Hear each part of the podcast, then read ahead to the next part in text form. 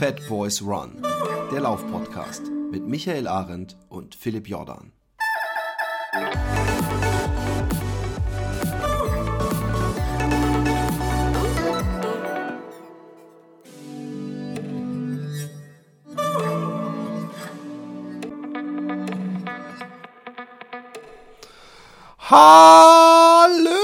Da sind wir wieder. Heute wieder von ähm, dem großartigen Projekt 1919 mit noch großartigeren News, die heute den gesamten Podcast durchstreifen werden. Und zwar nehmen wir eine Auszeit vom ähm, ja, tagebuchartigen Abenteuer erzählen äh, und äh, na, ich will es ihn selber ankündigen lassen. Anthony, wie geht es dir?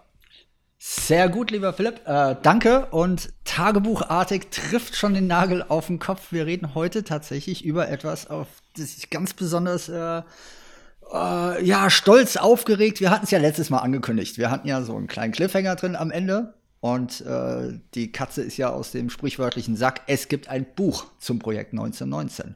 Uhu. Und das Buch gibt es nicht irgendwann, sondern das Buch ist jetzt. Also es ist jetzt übrigens auch der Moment, wo ihr kurz den Podcast anhaltet, obwohl ihr könnt meine wunderschöne sexy Stimme kurz noch folgen lassen. Und ihr geht auf folgende Seite beziehungsweise googelt nach folgendem Buch. Das Buch heißt Projekt 1919 oder wie ich 45 Tage lang durch Deutschland lief und warum. Im Titel steckt schon einiges. Ihr könnt aber auch einfach den Namen Anthony Horina bei jeglicher Online- oder Offline-Buchhandlung anfragen oder nachrecherchieren. Die finden das für euch und bestellen das für euch. Das ist jetzt tatsächlich, äh, ja, also, mir fehlen noch ein bisschen die Worte. Das ist natürlich für einen Podcast immer ganz hübsch. Aber es ist auch ein Buch voller Worte und voller Bilder und ich bin ganz ehrlich, du merkst es vielleicht ein bisschen an meiner äh, Stimme. Ich bin sehr, sehr ach, ein komisches Wort, aber ich nenne es mal frei raus, sehr stolz drauf, was Voll. ich und wir da geschaffen haben, weil das war auch ein Weg. Und ja, ich bin sehr gespannt, wie es ankommt, wie die Resonanzen sind. Es ist, du hattest gerade Tagebuch gesagt, natürlich auch ein großer Bericht über das Projekt, tagebuchartig. Was das Ding aber anders macht, ist, dass viel mehr drin steckt als nur, ja, ich bin von A nach B gelaufen und habe mich dabei gut oder kacke gefühlt, sondern äh, es geht darum, ich bin von A nach B gelaufen, habe mich gut oder kacke gefühlt und genau. andere Leute kommen zu Wort und das ist das Besondere, weil wir uns haben ja, das hatten wir mal besprochen schon bei einer der vorherigen Episoden, äh, uns haben ganz viele Leute auch begleitet und die kommen selbst zu Wort. Das heißt, da steht drin, was sie mir auch gesagt haben. Ich beschreibe Szenerien, Landschaften, die inneren wie auch die äußeren, das ist ganz wichtig. Und ja, da drin sind auch so einige Tipps, die durchaus auch helfen können, nicht nur 45 Marathons hintereinander zu laufen, sondern vielleicht auch so im täglichen Leben und mit den Herausforderungen unseres Daseins auch umzugehen. Also es ist ein Buch vollgepackt mit, in meinen Augen zumindest, ganz, ganz tollen, tollen Sachen, ja.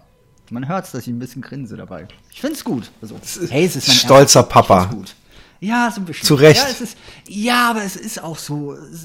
Du schreibst ja nicht ein Buch oder hast einen Ghostwriter und äh, machst einen Lauf und zwei Tage später hast du ein Buch im Markt, sondern das ist, du schreibst es ja und auch Schreiben ist wie Laufen oftmals und das sagen auch äh, Autoren. Wir hatten ja Stephen King hier bei uns schon häufiger erwähnt. Mhm.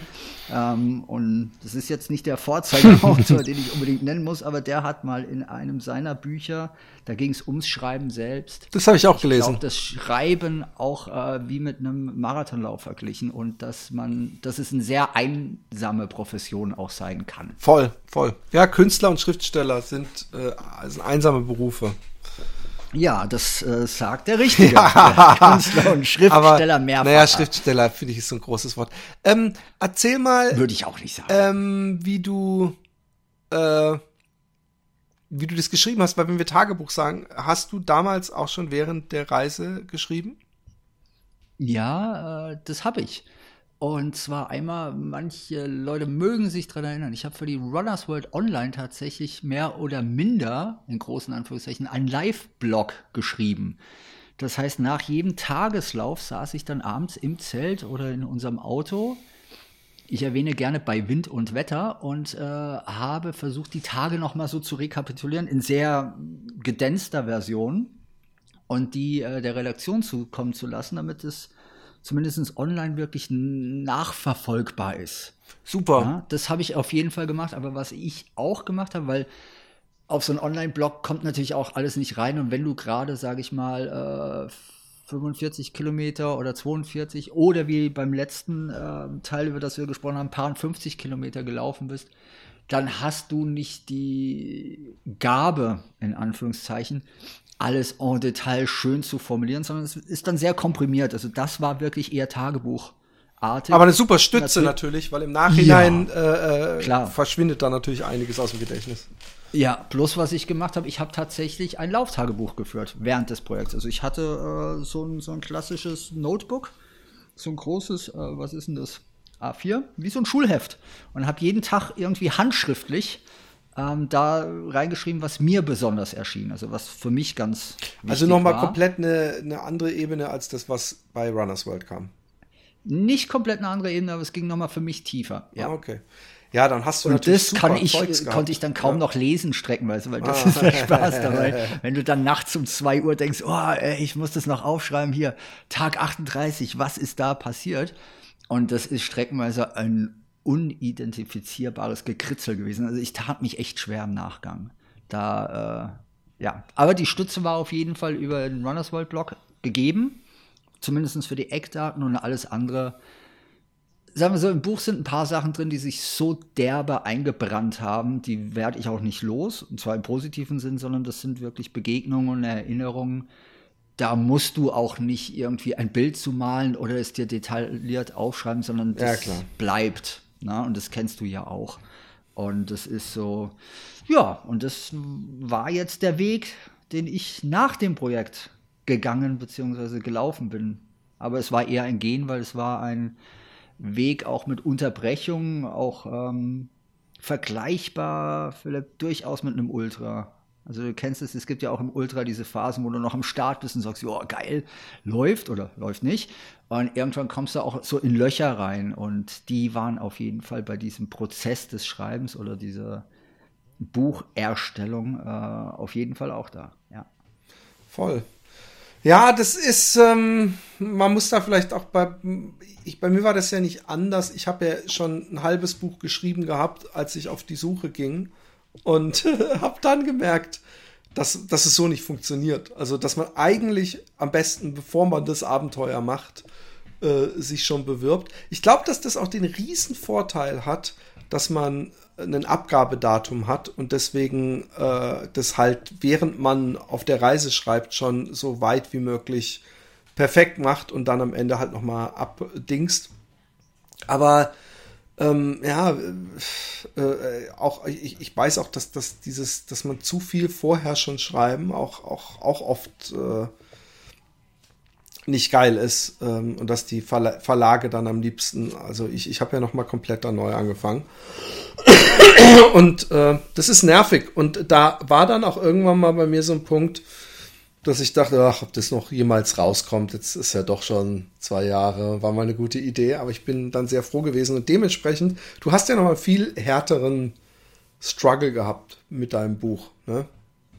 Ja, auf unterschiedlichen Ebenen. Erstmal, der Ansatz war ja ein anderer. Ich hatte ursprünglich, äh, und das stimmt wirklich, ich hatte ja, ich bin ja nicht in das Projekt gegangen, schon im Vorfeld mit dem Wissen, oh, äh, ich verzeih, es sollte gar nicht so klingen, aber oh, ich werde ein Buch schreiben oder dass ich irgendeinen Verlag hätte äh, anverkaufen können oder verkaufen können. Soweit habe ich A damals in Jule auch in der Planung nicht gedacht.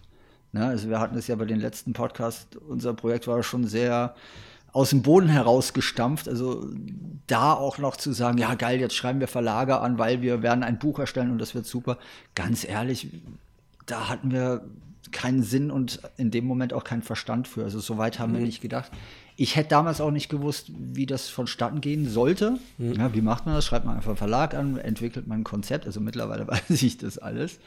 Ähm, daher war das gar nicht vorgesehen. Ich war super mega glücklich mit dem Online-Blog, also dass das eine Möglichkeit war. Und wir haben ja während des Laufs kommuniziert äh, über die Kanäle mit Instagram und äh, gelegentlich auch über Facebook. Also das waren so die Sachen, weil wir wollten ja Leute teilhaben lassen und ich hatte nicht so diesen Eindruck, dass es wirklich ein Buch sein muss. Wir hatten ja Filmbegleitung, das war ursprünglich so ein Gedanke, dass man vielleicht so eine kleine Doku draus machen kann. Natürlich liegt mir von Berufswegen das Schreiben, ähm, weil ich das sehr lange gemacht habe. Und ja, ich sag mal so, das Laufprojekt hatte ich ja damals auch postuliert. Der Lauf ist vorbei, aber die Arbeit eigentlich von diesem Projekt 1919, also das Aufmerksam machen auf die Themen Depression und auf Suizidprävention, die ist ja nicht abgeschlossen, nur weil jetzt irgendjemand, in dem Falle ich, durch Deutschland gelaufen ist, viele Leute ihn begleitet haben, in der Runners World ein Artikel stand, die Laufzeit darüber berichtet hat und dass Leute das mitbekommen haben. Damit ist ja nicht irgendwie eine Arbeit vorbei, sondern das ist ja ein, Prozess. Und diese Überlegung nach dem eigentlichen Laufprojekt ne, kam dann immer wieder mal hervor und irgendwann saß ich auch da und sagte, Kacke, ich muss das Ganze für mich ja auch verarbeiten. Also Kacke jetzt im positiven Sinne, also wirklich wie so eine Erkenntnis. Weil der Lauf ist ja jetzt nichts wie, hm, wie ein 10 Kilometer Stadtwaldlauf, wo ich durchpace und am Ende glücklich oder erschöpft oder fertig bin und abhake und sage, yo, den habe ich gemacht. Oder vielleicht noch ein Jahr mit mir rumtrage und sage, yo, den habe ich gemacht. Nee, da, da steckte noch zu viel drin. Also sowohl in mir, was raus wollte, als auch im Projekt, das meiner Meinung nach unbedingt erzählenswert ist. Weil ich glaube ganz ehrlich, Philipp, da können Leute irgendwie auch noch was für sich mitnehmen. Hast du den Aspekt des ähm, übertreibt's nicht Leute? Ich habe es übertrieben mit in den Buch eingebracht eigentlich. Was meinst du mit dem übertreibt's nicht Leute? Ich hab's übertrieben. Nee, das, das, hast du mir selber mal gesagt, dass das so ein, so ein Ding ist, was dir so mit dem Streaklaufen und so und dass man sich da, dass, dass manche Leute halt da zu weit drin gehen und du durch diese Erfahrung, dass du nicht mehr laufen kannst, äh, äh, da heute anders drauf guckst, auf dieses äh, höher, schneller, weiter. Ja, ich. Äh, Muss ja auch nicht in dieses Buch, hat ja vielleicht auch nee, nicht direkt damit mal, was genau, zu tun. aber nochmal, bei mir ging es nie um das höher, schneller, weiter. Das versuche ich dir ja jedes Mal zu erklären, aber nein, du hast schon recht. Ähm, wer aufmerksam liest, es gibt äh, so ein, zwei Kapitel gerade im Vorab des Buches, da erkennst du natürlich schon auch persönliche Strukturen, die zu so einer Überforderung führen. Das ganze Projekt hatte aber niemals irgendwie einen höher, schneller, weiter Charakter und das kommt auch in dem Buch nein, nein. klar raus. Nee, äh, auch im Sinne von übertreibt nicht, weil darum ging es auch nicht. Das Laufen war in dem Falle, ist natürlich lustig, das in einem der größten und tollsten Laufpodcasts dieser Welt zu sagen, aber das Laufen hatte ja äh, auch wenn es von außen so wahrgenommen wurde, als wäre es das Ding schlechthin, das war Mittel zum Zweck auch, Philipp. Mhm. Ganz in Ernst. Weil wir haben festgestellt, wenn du auf Themen aufmerksam machen willst, reicht es nicht zu sagen, das ist wichtig, sondern in der Welt damals, heute ja auch noch, ähm, gilt es, so auf etwas aufmerksam zu machen, dass Leute auch hingucken. Und Leute gucken eher auf jemanden, der sagt, okay, ich laufe einmal nonstop durch Deutschland, als wenn jemand sagt, hey, guck mal, die Themen sind aber wichtig. Das heißt, das Laufen in dem Falle diente ähm, nicht nur der Fortbewegung, sondern ähm, eigentlich Mittel zum Zweck, um aufmerksam zu machen. Und das heißt, dieser Gedanke, hey Leute, übertreibt's nicht, war nicht gegeben, kommt im Buch auch nicht so vor, weil es ist nicht Thema ja, genau. des ganzen Projekts gewesen. Und das andere, was du da erzählst, ist eine ganz persönliche Geschichte. Ja, das zweite ist ja schon gerade in den ersten Zügen, weil ähm, das ist auch nochmal ein Thema, über das man sich äh, sehr auslassen kann und auch ganz viel lernen kann dabei. Also das zu übertreiben, dass die eigenen Grenzen nicht stecken zu können oder zu wollen und immer weiter zu machen, auch wenn es vielleicht nicht gesund ist. Und in dem Falle dieses Buchs ist aber der Tenor und das Thema auch ein anderes. Ja. Story of My Life übrigens. Ähm, dieses äh, Bücher? Nein, ja, genau. Nein, Entschuldigung. Dieses, dieses, nee, wie viel hast du jetzt? Du hast doch schon ein paar. Ich habe zwei Bücher und bin am dritten dran. Ja. Aber das dritte, ja, da lasse ich mir, da lasse ich mir Zeit und da, da, das wird, da, das wird mein, mein, mein größtes Baby und mein, mein wichtigstes, hoffe ich. Egal, also ja, egal, ich bin auch sehr gespannt drauf. Ja, ich, äh, ich, ich freue mich auch drauf. Jetzt mal gucken, wie es da weitergeht. Ähm, lass uns noch ein bisschen über äh, das Schreiben. Du vergleichtest, verglichstest, verglichst. Ja, Herr ja. Autor, sagen Sie es doch mal richtig. es ist schon also, zwei, du hast zwei vorhin, Menschen, die Bücher geschrieben du hast. Vorhin, und, äh, der du Sprache. hast vorhin, du hast vorhin, du hast vorhin ähm, den, äh, das, das, den Prozess äh, des Buchschreibens verglichen mit einem Ultramarathon. Nun, äh, jeder, und ich glaube, es sind einige dabei, äh, unserer Hörer, der schon mal einen Ultramarathon gelaufen ist, der äh, geht jetzt davon aus, dass es dann irgendwie so, so eine Durststrecke spätestens so, was weiß ich, bei 75 Prozent gibt, ja. Also das ist ja so ein bisschen was, was man, äh, wo man dann die Pro und und dann kommt man irgendwie dann hoch, aber dann kommt wieder ein Tief und dann wieder ein Hoch und dann kommt wieder ein Tief. Ähm, hast du es denn genauso erfahren, dass du am Anfang mit viel Enthusiasmus anfingst zu schreiben? Man muss auch dazu sagen, ja, äh, es geht in deinem Buch natürlich um, um viel. Ich habe es noch nicht gelesen. Es geht um, um mehr als ums Laufen, aber trotzdem äh, und ich kenne das Problem ja und, und, und der Tim kann dir ein Lied davon singen, weil der jetzt, glaube ich, sein viertes oder fünftes Buch darüber schreibt, wie er jeden Tag auf dem Wasser ist und paddelt, dass man irgendwann merkt, ja, scheiße, es, man muss es, man muss richtig, äh, sofern man nicht furchtbar langweilen will, sein Bestes geben, um äh, das, das äh, unterhaltsam zu gestalten und nicht total repetitiv äh, und das kann natürlich dann gegen Ende äh, zu einem Problem werden, weil man, da muss man halt extra hart arbeiten, um die Kapitel noch fertig zu kriegen. Wo ist die Frage, ja, denkst du jetzt? Nein, jein. Ähm, dass da Durchstrecken da waren, da gebe ich dir recht. Dass am Anfang der Enthusiasmus vorherrschte, bin ich auch bei dir. Die, das zum Ende mit den Kapiteln sich da extra Mühe geben, das zum Ende hin wurde es echt einfacher zum Schreiben, weil das war dann auch immer noch alles näher und größer. Es gab so zwischendurch. Ja, aber drei Viertel dann halt, so meine ich. Also irgendwann, ja, wo man ja, denkt, so scheiße, ja, wie. Nee, du, ich geb's, was heißt unumwunden zu? Das ist ja auch mittlerweile eine Floskel. Also ich sag's einfach mal, wie es war. Ich hatte das Ding irgendwann in der Schublade und war mir ziemlich sicher, es wird eh nix. Ist so. Mhm. Also ich habe das geschrieben. Es, waren, äh, es war einmal durchgeschrieben. Also das Buch, was jetzt äh, bestellbar und kaufbar ist und äh, hoffentlich auch gelesen wird, weil es würde mich echt freuen, wenn Leute sich das angucken und da vielleicht irgendwas für sich rausziehen, ist die dritte Version. Und jetzt nicht, weil ich ein Hardcore-Lektorenteam hatte, die da saßen und gesagt haben, ja, Herr Horner, das ist ja alles schön und gut, aber das taugt für den deutschen Buchmarkt nichts oder sonst irgendwas. Oder da musst du noch mal irgendwie mit einem anderen Ansatz ran, sondern meine erste Version, die ich geschrieben habe, war tatsächlich für mich, das war wirklich dieses Rausschreiben, Rausschreiben. Und das ist jetzt auch keine Übertreibung. Also ich hatte den Eindruck, ich muss das oder will das rausschreiben aus mir.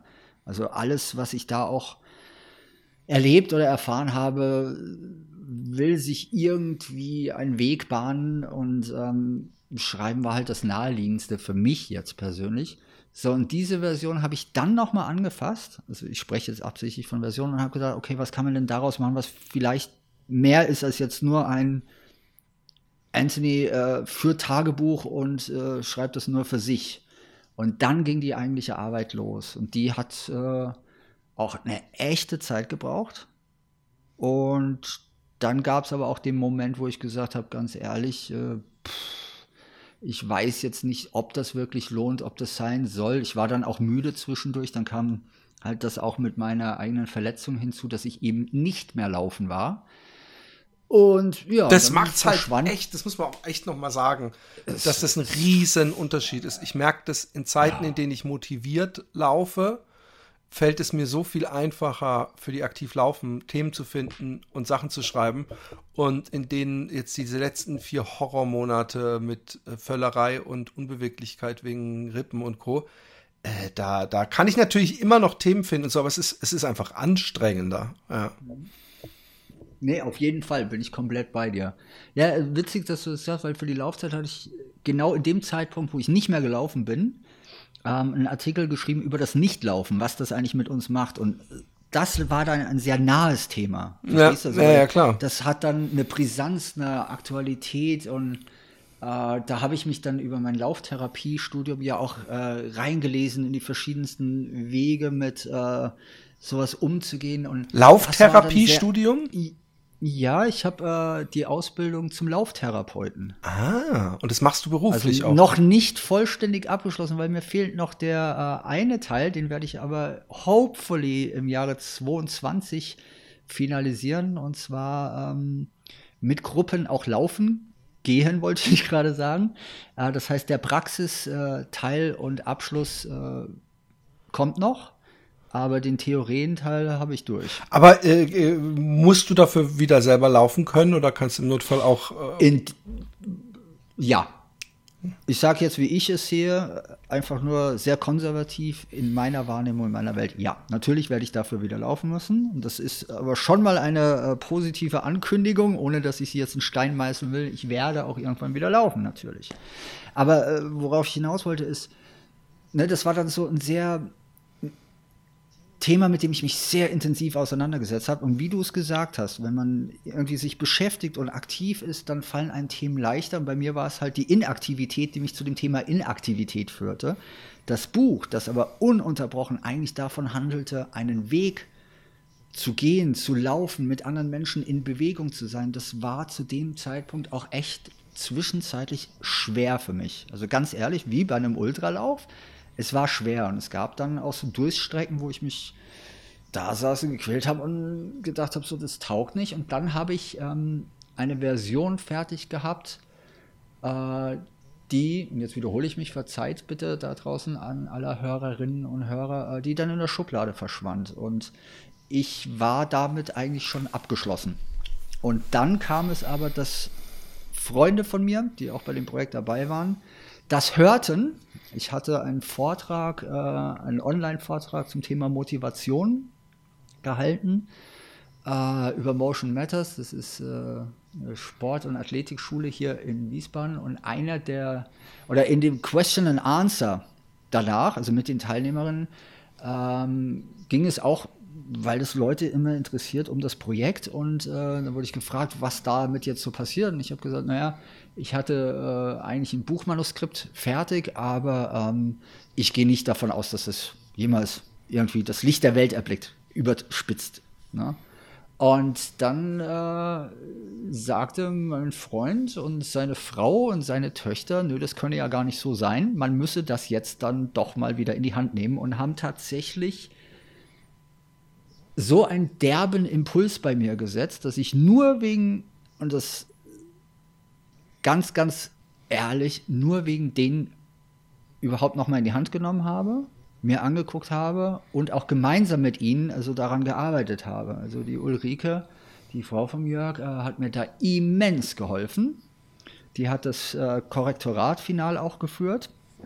Und ähm, das war so ein plötzlicher Aufschwung. Also wie du es beim Ultra hast, du hast diese Durchstrecke, aber bei mir war die Durchstrecke wirklich wie so nachts im Wald stehen bei einem Ultra und einfach keinen Bock mehr zu haben, wo du genau weißt, das ist alles scheiße. Und dann kam Jörg und Ulrike und haben dir eine Powerbar gegeben und dann ging es wieder. Ja, so ungefähr, aber tatsächlich äh, unerwartet. Also es war nicht so, dass ich wusste, dass die irgendwo auf diesem Teil der Strecke stehen und äh, ich auf sie zulaufe und ich weiß, oh geil, da ist die Verpflegungsstelle, sondern das hat mich auch tatsächlich überrollt. Und die haben sich so bei mir dafür ins Zeug gelegt, dass das nochmal was werden soll und will, dass ich das Ding auch komplett nochmal in die Hand genommen habe und dann, Achtung, jetzt sind wir halt bei Version 3, nochmal überarbeitet habe und nochmal neu sortiert habe, andere Themen mit reingebracht habe, eine komplette Neuordnung von dem Buch.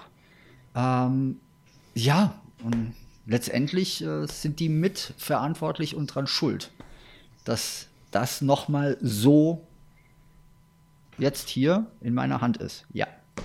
Also danke dafür. Super. War aber auch ein Weg. Aber das Schreiben letztendlich, wie du es vorhin gesagt hast, ist ein einsames, weil du sitzt halt da und schreibst. Es ist in deinem Kopf und muss auf das sprichwörtliche Papier oder auf den Laptop oder wo auch immer hin. Ja, und man hat auch den, das Feedback. Weißt du, du kriegst kein direktes Feedback. Das ist so wie beim Podcasten. Was, als ich das erste Mal vor Publikum aufgetreten bin, habe ich, also mit Happy Day, habe ich überhaupt erst gemerkt, oh mein Gott, die lachen ja wirklich bei jedem gedacht Joke, weißt du so. Das wusste man ja vorher nicht. Du kriegst ja absolut gar kein Feedback. Und beim Lesen kriegst du das Feedback dann erst in Form von ähm, ja, Kommentaren irgendwo auf Amazon und Co. Die aber äh, natürlich einfach nur irgendwelche anonymen Kürzel sind. Also das ist was, du, du kannst dir, das, das ist, äh, ist, ist eine andere Arbeit als zum Beispiel jemand, ein, ein Dönerverkäufer, ein Dönerkoch, ja, Dönergriller. Der macht seinen ja. Döner mit Liebe und allem und der sieht genau ungefähr zwei Minuten später, nachdem er den verkauft hat, sieht er das direkte Feedback im glücklichen Gesicht des Dönerkauenden Kundes. Ja, ich weiß, was Kundens. du meinst, Ja. Habe ich Kundes gesagt? Ein bisschen, du hast Kundes ja. gesagt, aber passt. Am Kunduz gibt es die Kunden. ich, bin, ich bin ein bisschen. Ähm, also, ähm, jetzt hast du auf jeden Fall mal eine der äh, prominentesten Bucketlist äh, ähm, Kreuzchen äh, gemacht können. Ja, ist irre. Das ist wie ein dick, extra dickes Ei legen, mal ganz ehrlich. Voll. Also das ist, weil es ist halt auch nicht was, irgendwas, was du in einer Woche machst, sondern es steckt Herzblut drin und jetzt nicht um ne, irgendwas so zu positionieren, als sei das was Besonderes, weil es gibt unendlich viele Bücher da draußen, aber das Buch gibt es nur von mir. Weißt du?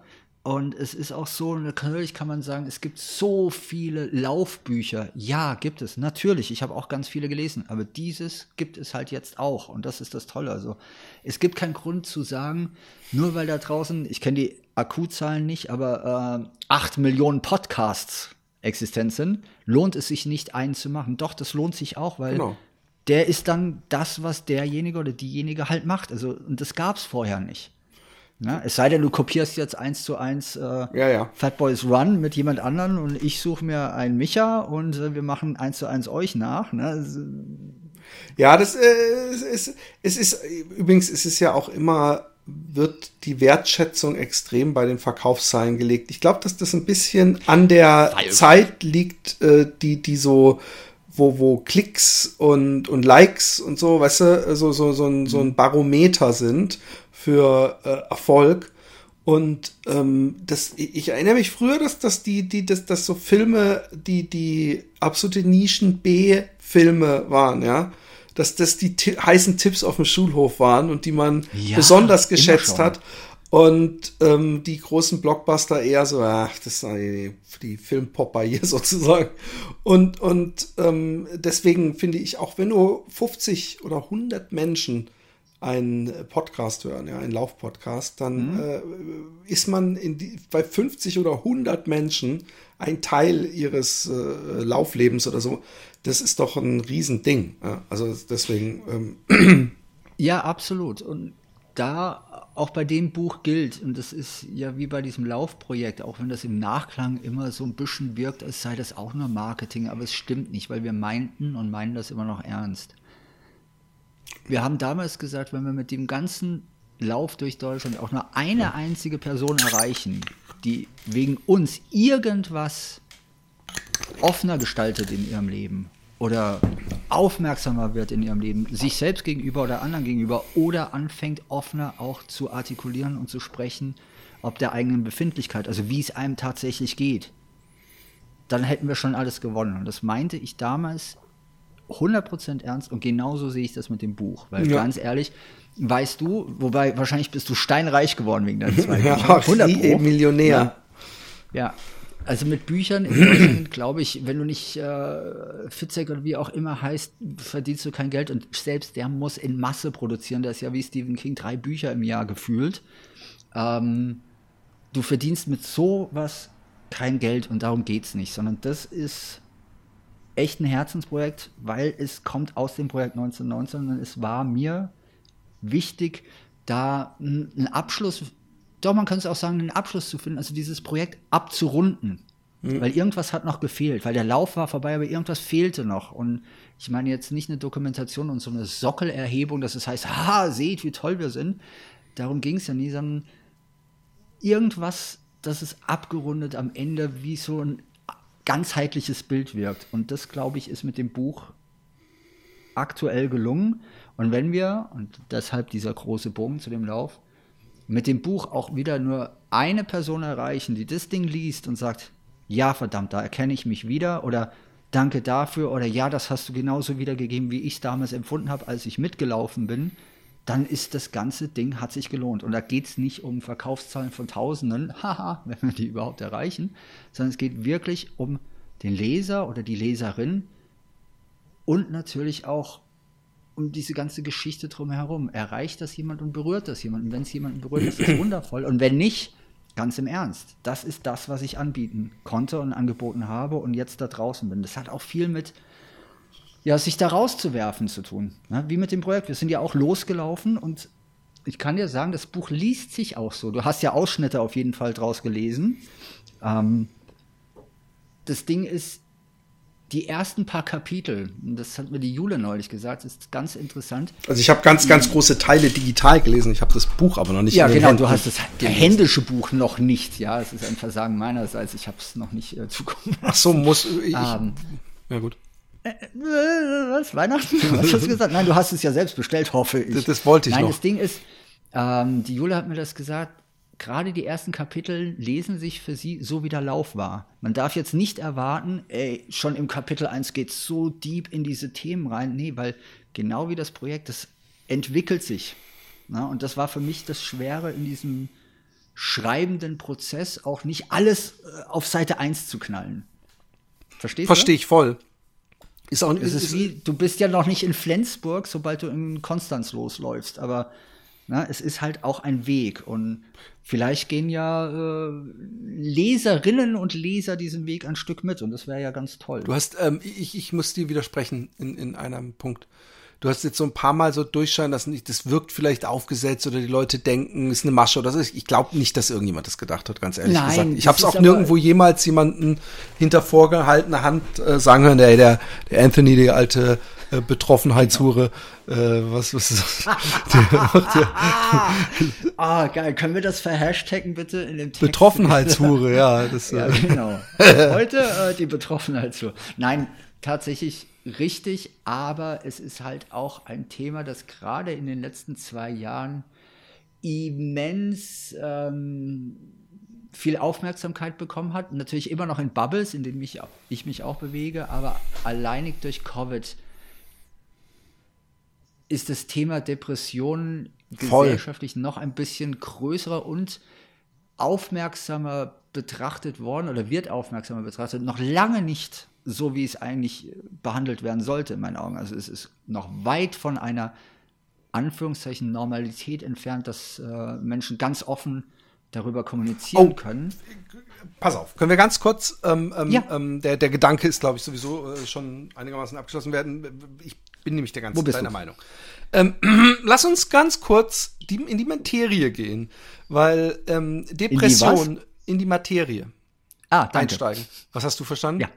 Materie oder sowas. So, ich sagte doch, Podcaster, die nicht reden und Schreiber, die, äh, ne? Ja, so. Auf jeden Fall. Ähm, ähm, äh, Depression, ja, als ich klein war und ähm, äh, wenn jemand gesagt hat, ich habe eine Depression oder es wurde über depressiv, dann war das für mich eigentlich synonym für traurig, für äh, grundlos traurig ähm, und umso mehr ich mitkriege, äh, hat es nicht unbedingt was mit äh, Traurigkeit, sondern mit, äh, äh, da musst du mich korrigieren, es ist nämlich echt, ich frag's mehr, um, um äh, äh Klarheit zu bekommen, hat mit, mit Antriebslosigkeit und, und Leerheit, äh, Leere zu tun, als dass jetzt jemand irgendwie, also es ist äh, zumindest äh, kriege ich das oft mit, dass dann Leute, oh, ich komme nicht aus dem Bett und was weiß ich, und dass man dann irgendwann hört, ja, ist eine Depression, so der, ich bin froh, wenn ich schon mir ein Brot streichen kann, aber äh, dass der, dass, dass die jetzt nicht äh, darüber reden, dass sie dass sie so tot traurig sind. Ja? Also ich, ich versuche jetzt mal, das alles so ein bisschen naiv zu überspitzen. Was, wie, wie kann man eine Depression äh, umschreiben? Vielleicht, weil, weil oft wissen vielleicht Leute gar nicht, dass sie deprimiert sind, weißt du?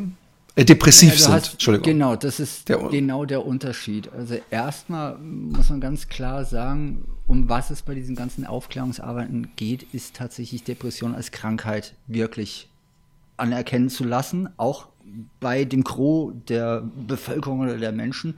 Und das ist genau das Ding. Du hast früher äh, von Depressionen gehört und dachtest so, das ist eine Traurigkeit, also Befindlichkeit. Und das ist genau das, was es nicht ist. Eine Depression ist nicht eine Befindlichkeit, die ähm, nur mit Müdigkeit oder nur mit Traurigkeit wie heißt es, äh, definierbar ist. Das heißt, nicht jeder, der traurig ist oder Trauer empfindet, ist gleich ähm, depressiv. Eine Depression ist eine Krankheit, die du auch nicht so, und das ist das, was es so schwierig macht, einfach kategorisieren kannst. Du kannst nicht sagen, ah, sieh her, der hat genau diesen einen Faktor und der oder die ist jetzt depressiv. Ja. Verstehst du? Und das macht Aber es ja für uns alle so schwierig, ähm, mit Depressionen umzugehen. Ne? Das ist.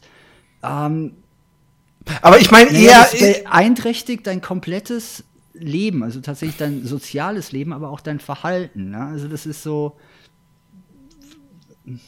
Also ich zum, ich, ich sag dir mal ein Beispiel. Ja. Ich, ich, habe äh, neulich jemand mit dem Arsch getreten. Ähm, ich habe ja mehrere Podcasts, ja.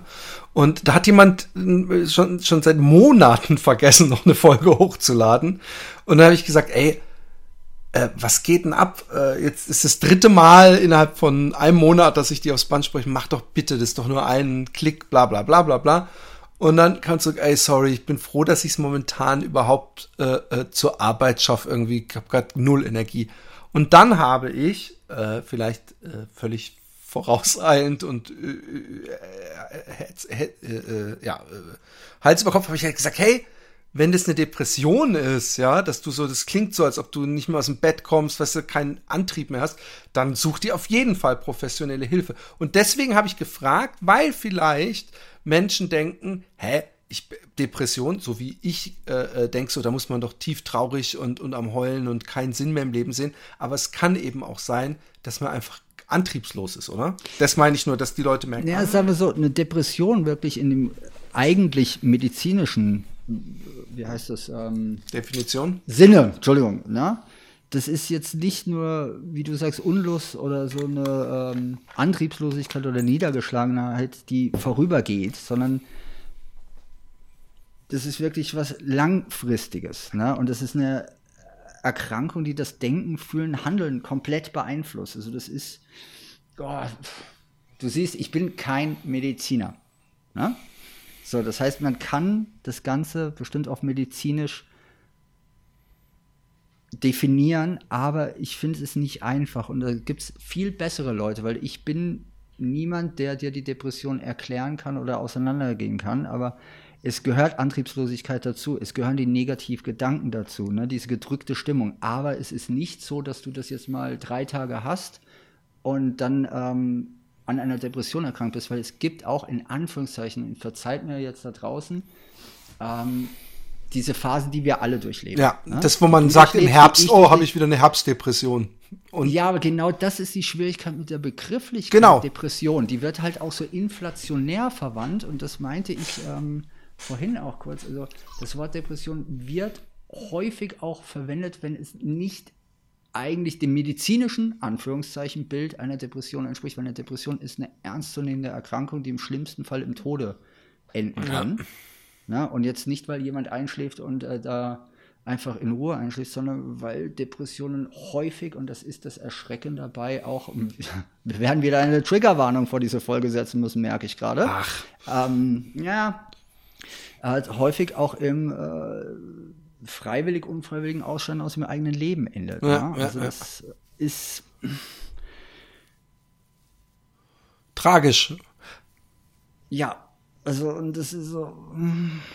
Vor allem ist, ist auch Depression ist doch wahrscheinlich auf ganz viele Arten behandelbar und manchmal ist es doch auch einfach eine praktisch äh, äh, chemisch begründet, also dass irgendein Stoff äh, äh, zu kurz kommt oder ist das nur bei manisch-depressiven so, was Nein, ja was anderes das, ist? Also es gibt natürlich auch medizinische äh, Symptome, ne? Äh, äh, die die Depression kennzeichnen und wenn die, ich glaube, es sind mindestens über zwei Wochen am Stück immer wieder auftreten, dann wirst du als depressiv diagnostiziert und dein Tipp an deinen Bekannten oder wer auch immer, das war das Wichtigste, was du tun konntest. Ähm, vielleicht, weiß nicht, wie lange du gesagt hast, aber erstmal sagen, hey, guck mal, ich sehe, dass es dir nicht gut geht und magst du drüber sprechen, aber wenn du den Eindruck hast, dass es jemand wirklich, wirklich anhaltend sich in so einer Phase befindet, also wenn du von außen das auch wahrnimmst, der Rat zur professionellen Hilfe ist nie verkehrt. Und ganz ja. im Ernst, es ist eine Krankheit und die kann behandelt werden. Und das ist das Ding. Also es lohnt sich halt nicht, wenn jemand wirklich an einer Depression erkrankt ist, zu sagen, komm, wir gehen mal laufen und dann wird alles gut. Das äh, ist nicht der Weg. Ne? Und, und, der Arschtritt zu sagen, ja, stell dich nicht so an, was man ja früher Ja, das ist sowieso nicht hat, jetzt. Ne? Lass dich nicht so hängen, Mann. Genau. Du hast genau doch ein tolles Leben. Weiß nicht, warum ja, du dich aufregst. aber Alter, das ist genau das, worüber wir ja auch schon mal gesprochen haben in der äh, vorherigen Folge. Genau das ist das Schwierige. Du Menschen mit Depression oder an Depressionserkrankte Menschen hören teils Sachen, die du sonst, du würdest einem Krebspatienten sowas nicht sagen, stell dich nicht so an. Ja, genau, genau. Na, also verstehst du, aber es ist eine Krankheit und das ist halt das Ding und es gibt Kriterien und ähm, es ist komisch. Also man kann es ganz, also ja. um es ganz einfach aufzuschlüsseln. Das klingt jetzt auch wieder wie so Allgemeinplätze, aber verzeiht bitte, ich bin kein Mediziner und ja, häufig bewegen wir uns da auf Allgemeinplätzen, aber es, du kannst zum Beispiel sagen, dass wenn du unter, ich versuche das jetzt noch alles zu rekapitulieren, was ich da gelernt habe, unter Schlafstörungen leidest, ne? wenn du äh, Appetitlosigkeit an den Tag legst, ne? du hast eine äh, pessimistische äh, Weltanschauung und Zukunftsperspektive, also wirklich. Obwohl das ja momentan ne? wirklich. Dein, wa ja, warte, genau da kommen wir gleich ja, okay, hin. Okay. Dein Selbstwertgefühl und dein Selbstvertrauen ist richtig fucking im Keller, also richtig low. Ne? Deine Aufmerksamkeit, Konzentrationsfähigkeit, also deine Aufnahmefähigkeit ist unten. Ne? Und Du, Beispiel kann auch sein, dass du irgendwelche Schuldgefühle hast on top und dann kommen zum Beispiel noch Suizidgedanken hinzu. Also, dass du wirklich denkst, ja. dieses Leben lohnt nicht. Und wenn von dem Ganzen, was ich dir jetzt gesagt habe, ja, also mit diesem verminderten Antrieb und äh, kein Interesse und keine Freude mehr am Leben, wenn davon zwei von diesen Punkten über, ich glaube, es waren tatsächlich medizinisch eingesetzt, über mindestens zwei Wochen bestehen, und zwar wirklich da sind, ne, dann kann man davon ausgehen, oder es kann nicht davon ausgehen, um Gottes Willen, bitte, äh, das würde ich gerne zurücknehmen, sondern das kann ein echter Hinweis auf eine mögliche Depression sein. Das heißt nicht, dass du dann depressiv bist, sondern das kann der Hinweis sein. Und wenn du das merkst an dir selbst oder jetzt zum Beispiel in deiner Familie, also ich bin jetzt mal kurz übergriffig, du würdest das an einer Frau genau das, was ich dir aufgezählt habe, merken. Und das jetzt nicht nur ein Tag, wo du sagst, boah, guck mal, jetzt äh, hat sie nicht gegessen und äh, fühlt sich scheiße. Das kann an allem liegen. Aber wenn du über einen Zeitraum X, und der ist wahrscheinlich bei zwei Wochen festgesetzt, diese Punkte erkennen kannst an ihr und sie die auch erkennt, dann kannst du von einer Depression ausgehen. Und dann ist es immens wichtig, dir Hilfe zu suchen. Und Hilfe ist eben nicht einfach äh, da zu sagen, oh komm Schatz, wir gehen jetzt, also ich spiele das Spiel mit dir und deiner Frau weiter, komm Schatz, wir gehen jetzt in den Park, da kriegst du frische Luft und dann geht es dir bestimmt besser. Ne? Ja. Oder dieses, komm jetzt mal in die Pötte, stell dich nicht so an, ich muss doch auch, das, genau das ist falsch, sondern ja. ich, ich glaube, dass das sein und diese Punkte sehen und dann aber auch den Schritt gehen und zu sagen, okay, professionelle Hilfe. Und dann geht das Problem eigentlich erst los, Philipp, weil professionelle Hilfe zu suchen klingt immer so easy. Ist immer in dem Gebiet aber, so schwer, ja. Und jetzt sind wir kurz bei der Pandemie. Ähm, Therapieplätze sind sehr rar gesät. Es gibt Wartelisten, die, äh, die äh, Statistiken an, an Depressionen erkrankten Jugendlichen ist tatsächlich nochmal in die Höhe geschossen in den letzten zwei Jahren.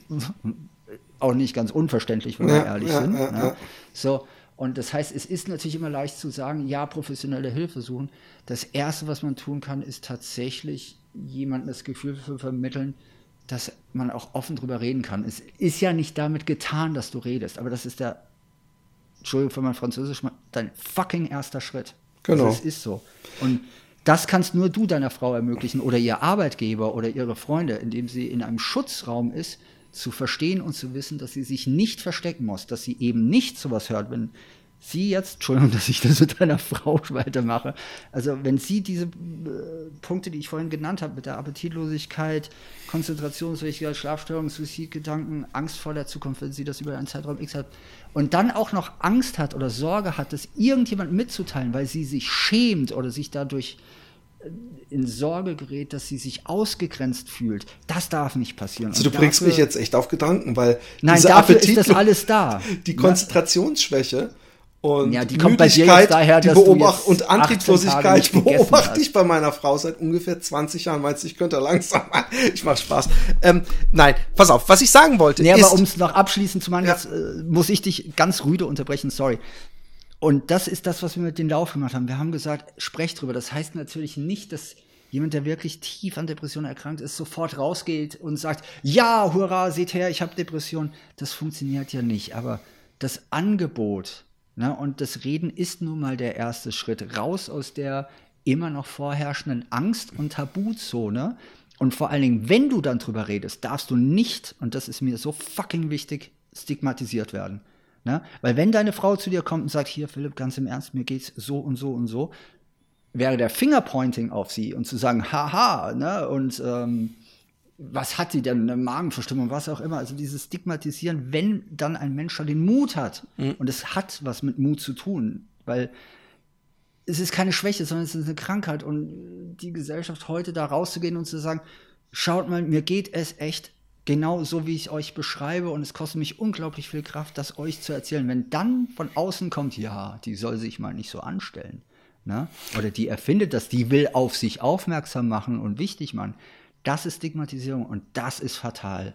Glaub ich und darum ging es in dem Lauf. Ne? Und darum will es im Idealfall, und äh, das Buch ist kein medizinischer Ratgeber. Leute, ganz ehrlich, das Buch ist kein medizinischer Ratgeber, wo drin steht, im Falle von äh, Kriterien einer Depression, bitte macht dies und das und das und dann wird alles gut. Um Gottes Willen, darum geht es überhaupt nicht, sondern es ist die Beschreibung eines Projektes, das zum Ziel hatte, auf Depression aufmerksam zu machen. Es ist nicht das Buch, das euch erklärt, was eine Depression ist und wie man damit umgeht, sondern tatsächlich, was eigentlich passiert, wenn du offener durch die Welt gehst und Themen offen ansprichst. Und dann passieren dir Dinge, wie sie im Buch beschrieben werden und ähm, im Lauf auch so geschehen sind, dass du mitten im Wald mit einem Förster über dieses Thema redest, den du vorher noch niemals gesehen hast, der dich aber fragt, warum du hier rumläufst durch seinen Forst. Du erklärst ihm, dass du gerade durch Deutschland läufst. Er guckt dich an, als seist du ein Idiot. Und du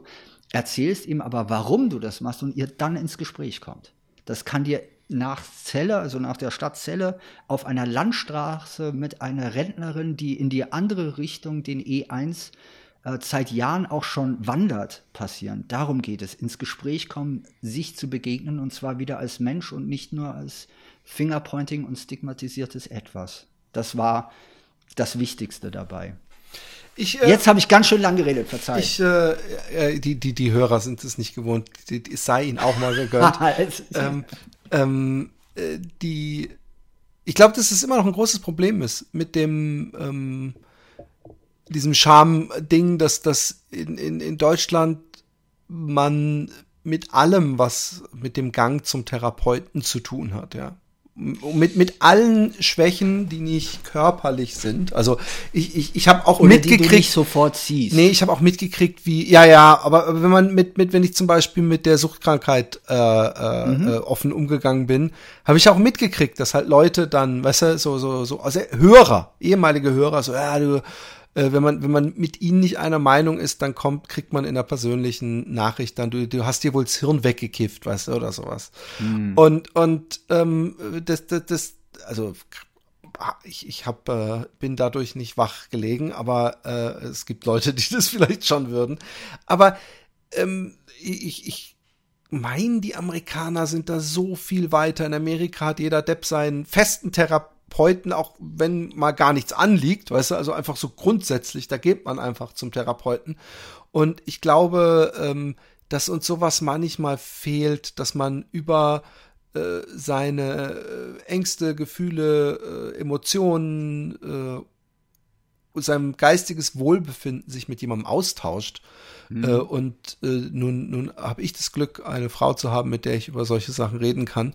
Äh, aber es gibt ja auch Leute, die haben gar keinen Partner oder sind in keinem engen sozialen Umfeld. Und äh, ja, deswegen, ich, ich glaube, dass deswegen das, was du gemacht hast, mit das Beste ist, ist äh, die, diese, diese einfach auch mal, und wenn es nur ist, diese Hemmschwelle abzubauen, ja.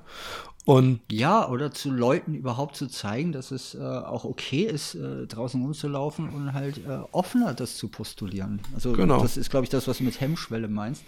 Zu den Amerikanern, ja, ich glaube, das ist so popkulturell auch sehr bei uns verankert, dass da jeder irgendwie zum Therapeut rennt. Also das, da gab es in jedem Hollywood-Film der 80er Jahre, die alle irgendwie von Woody Allen waren, ähm, hat ja Therapie immer eine ganz große Rolle eingenommen. Ne? Also, ja, eben. Und das ist ein anderer Umgang damit. Andererseits führt das wiederum auch so zu Perversion, wo du schon Kleinstkinder, die ganz sicher ja, ja. keine Auffälligkeiten haben, außer dass sie draußen rumrennen wollen und spielen wollen, weil sie eben Kinder sind und nicht irgendwie fünf Jahre lernen sollen, rumzustehen und zu rennen und dann plötzlich von einem Tag auf den anderen in der Schule festgekettet werden und acht Stunden auf einem Stuhl sitzen zu sollen. Na? Die werden dann auch sofort zu Therapeuten geschleift oder äh, nee, die werden vor allem so genau mit Ritalin voll gepumpt, da gibt's ähm, krasse die dann ruhig halten. Ja, und das ist natürlich die Pervertierung des Ganzen in eine andere Richtung, aber davon sind wir weit entfernt. Aber auf deinen Punkt ähm, rückzukommen, ja, wir könnten uns da durchaus alle eine Scheibe von abschneiden, in Deutschland, aber auch in anderen europäischen Ländern, ähm, dass Therapie nichts Stigmatisierendes oder Schlimmes ist, mhm. sondern tatsächlich das äh, Gesundheitsfaktor. Ja, und dass man geistige ja, Krankheiten ähm, ja. äh, weißt du was? Ich glaube, es wird bei uns auch zum Beispiel ähm, geistige Krankheiten hat so einen Beigeschmack von Irre wegen Irrenhaus. Hat man früher auch gesagt, da gab es nicht äh, äh, Therapiekliniken oder geschlossene Kliniken, sondern hat gesagt, der, der sitzt im Irrenhaus. Mhm. Und das, das, das hat natürlich so einen Beigeschmack von bescheuert, ja. Und deswegen. Ja, nicht nur das, sondern ja. auch gerade in der heutigen Leistungsgesellschaft von nicht leistungsfähig. Ja, Sobald genau. du irre bist, bist du ja außerhalb des Systems und wenn du dich oder wenn du als außerhalb des Systems verortet wirst von anderen oder von äh, XYZ, dann bist du nicht mehr leistungsfähig, dann fällst du mehr oder minder aus diesem System, das auf Leistung aufgebaut ist, raus.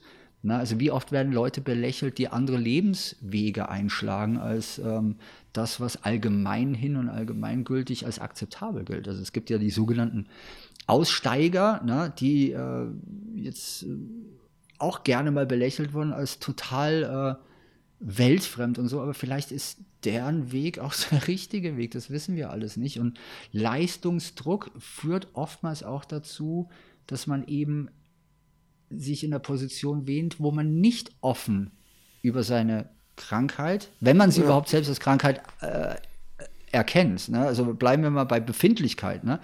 Wo man selbst nicht über seine Gefühle oder seinen körperlich-geistigen Zustand sprechen kann. Stell dir vor, du arbeitest in einem Betrieb, wo du Angst davor haben musst, wenn du irgendeine Schwäche zeigst, ähm, Repressalien zu erleben, im schlimmsten Fall gekündigt zu werden, weil die Geschäftsleitung irgendwie denkt so, okay, der taugt nicht mehr.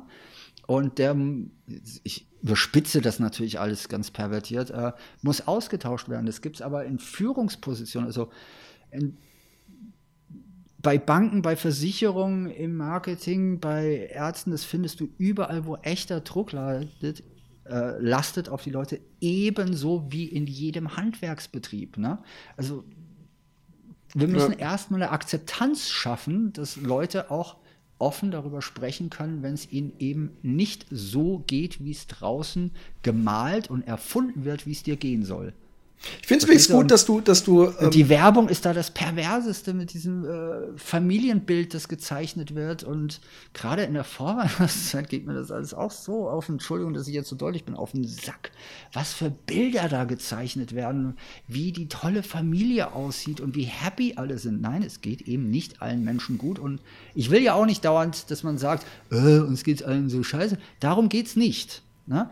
Aber wenn jemand da draußen ist und sagt, hey, es ist nun mal so, dass nichts funktioniert bei mir gerade und ich fühle mich so, wie ich mich fühle und ich würde es gerne ändern, ich weiß nicht, wie ich es ändern soll, dann darf man die oder denjenigen nicht dafür auch noch an den Pranger stellen und sagen, äh, look at him oder look at her.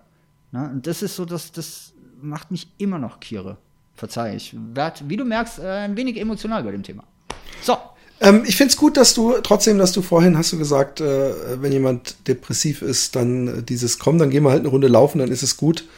Ähm, weil es gäbe äh, eine Menge Menschen, die hätten da die ideale äh, Brücke gebaut gesehen, ja, äh, für so ein Buch zu sagen, lauf den Depressionen weg. Weil das Lustige ist, ich habe ja schon Mails bekommen von Leuten, die gesagt haben, hey, durch Fat Boys Run und Laufen und seitdem konnte, also das war dann aber ein Prozess von einem halben Jahr oder einem Jahr. Äh, und inzwischen äh, habe ich sogar meine Antidepressiva absetzen können.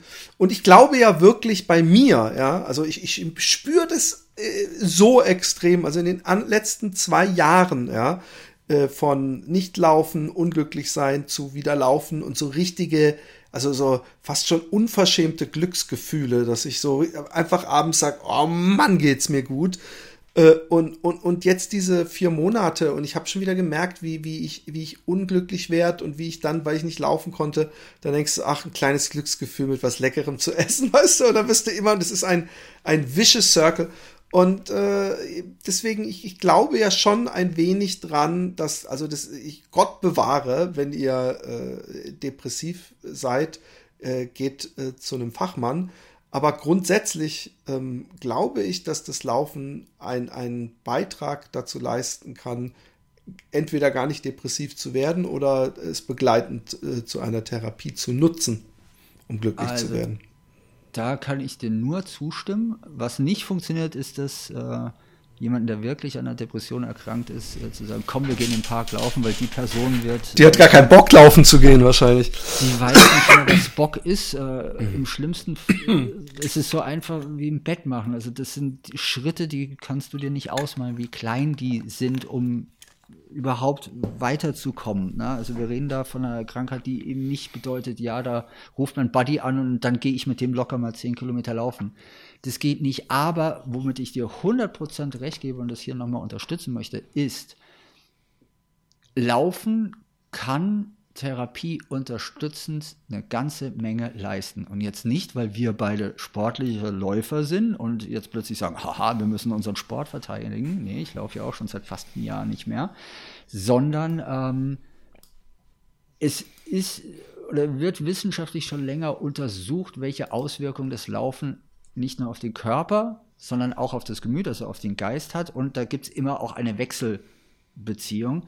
Und das Laufen gerade in der Natur, wir reden jetzt nicht vom Laufband, weil ein Laufband ist eine mechanische Bewegungsabfolge. Ja, Laufbandlaufen ist nicht Laufen, wie man zum Beispiel im therapeutischen Laufen anwenden könnte. Ähm, du hast eine Naturbegegnung und eine Naturerfahrung. Du hast einen Pace, eine Geschwindigkeit, du hast ein Körperempfinden, also allein das sich zu spüren über eine Lauftätigkeit ja, und jetzt nicht verwechseln bitte mit 10.000 Meter Schnellläufern, sondern wir reden von Leuten, wenn ein Krankheitsbild da ist, das ist für viele Leute nicht mal Laufen, aber es ist Laufen, weil es ist eine Fortbewegung. Ähm, es hat was ganz eigenes mit leiblicher Erfahrung auch zu tun und auch Achtung, mit einer Selbstwirksamkeitserfahrung. Und das ist das Besondere dabei. Und das ist das, was ich ja auch ganz lange propagiert habe und immer noch gerne sage, ist diese Erfahrung, die du machst, wenn du aus eigener Kraft ein Ziel erreichst oder überhaupt einen Weg anfängst zu gehen.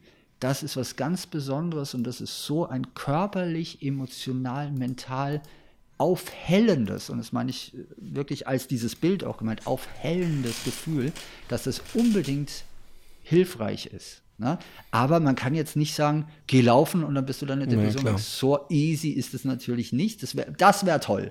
Ja, ganz im Ernst, Philipp, dann würden wir beide jetzt nebenher noch einen anderen Podcast machen und sagen, lauf dich äh, gesund und äh, Laufen ja. ist die Lösung für alles. Das stimmt so das war gut. nicht. Griffiger Podcastname.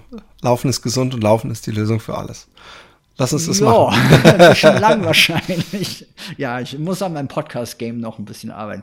Nein, aber auf jeden Fall ähm, ist Bewegung, und wir nennen es immer Laufen, aber Bewegung an der Natur und an und mit dem eigenen Körper etwas, was unglaublich unterstützend und hilfreich sein kann, auf jeden Fall, weil es, äh, ja, ich meine, das weiß jeder, der draußen mal äh, spaziert, also ich sage jetzt bewusst nicht läuft, sondern spaziert, im Wald, wenn er einen Wald wahrnimmt, wenn er Gerüche wahrnimmt, wenn er Luft wahrnimmt, vielleicht Bewegung und Rascheln, das sind alles Eindrücke, die auf dich kommen, die dir auch ein Naturerlebnis vermitteln. Und in diesem Naturerlebnis kannst du dich auch selbst wieder erfahren.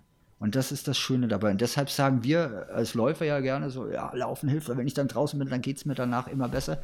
Ja, aber das geht dir nicht besser, weil du jetzt zehn Kilometer geballert bist, sondern weil ganz viel passiert ist in dem Moment. Ja, und natürlich auch wirklich rein körperlich. Bewusst wahrnimmst. Auch wirklich rein körperlich. Also wenn ich abends, es ist so oft und ich mach's nie, aber es ist so oft, dass mhm. ich irgendwo hier gehe durch den Neighborhood und ich sehe jemanden, äh, der gerade seinen Lauf beendet hat, weißt du, der so auf seine Uhr guckt oder aufs Handy mhm.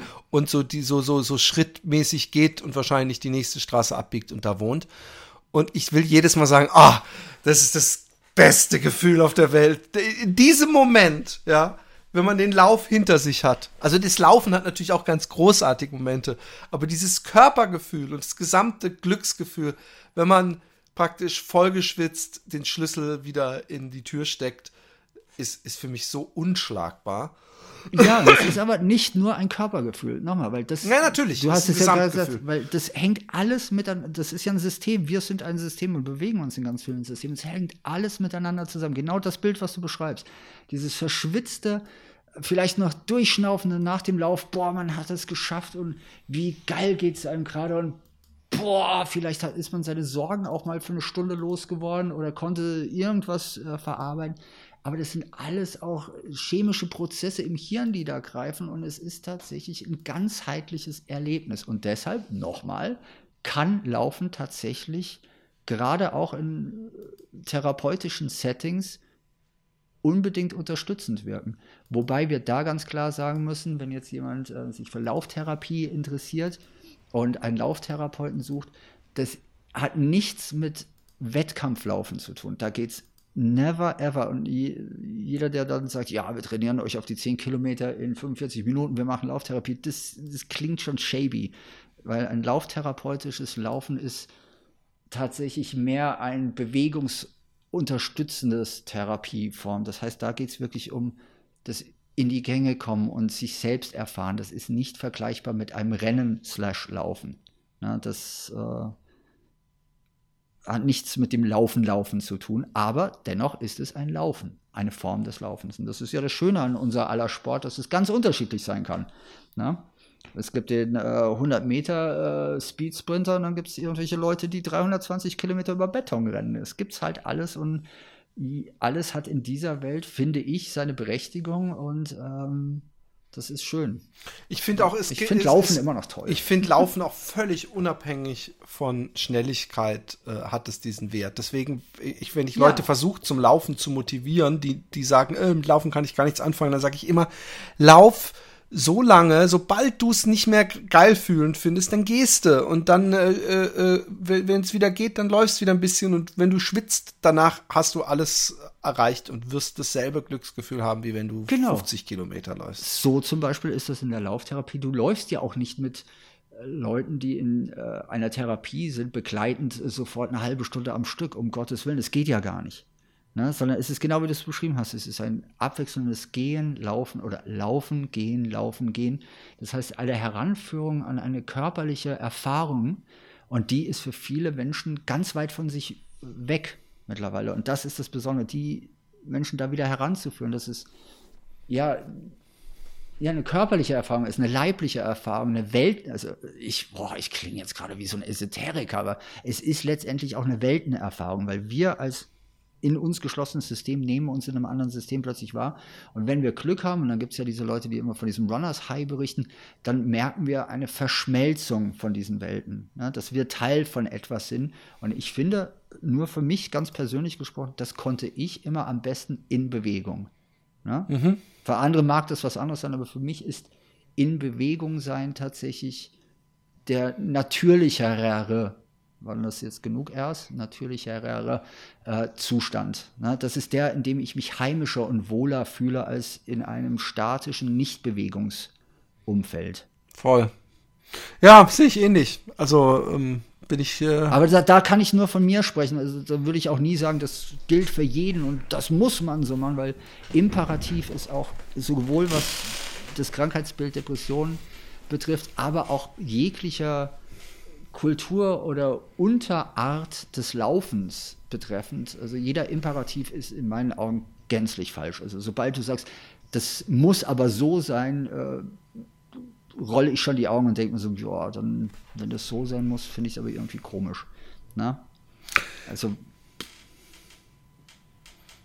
Ja, jetzt sind wir doch noch mal ganz schön in die Tiefe gegangen. Äh, und zum Abschluss ähm, noch mal, äh, Leute, das ideale Weihnachtsgeschenk. Also nur Idioten bestellen das Buch nur für sich, ja.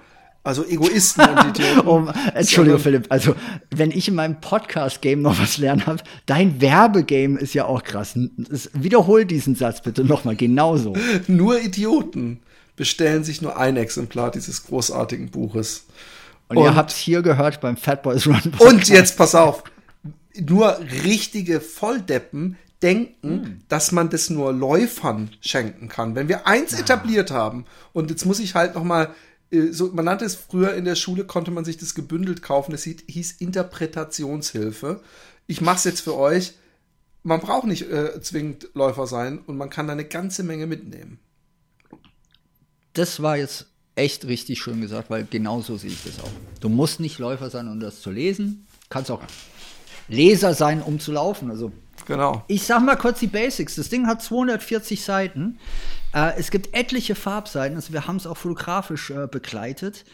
Ähm, es beschäftigt sich mit unterschiedlichen Themen. Es sind Inneneinsichten und Außeneinsichten. Und für mich das ganz, ganz Wundervolle und Besondere ist, dass äh, die Läuferinnen und Begleiterinnen, die äh, dort zugegen waren und uns unterstützt haben, dort auch selbst zu Wort kommen. Und ich glaube, ich hatte es ja schon ein oder zweimal erwähnt, wir hatten Menschen dabei, die mit diesem Projekt weit über das gegangen sind, was sie vorher gedacht haben, dass sie tun wollten, könnten oder überhaupt jemals tun würden.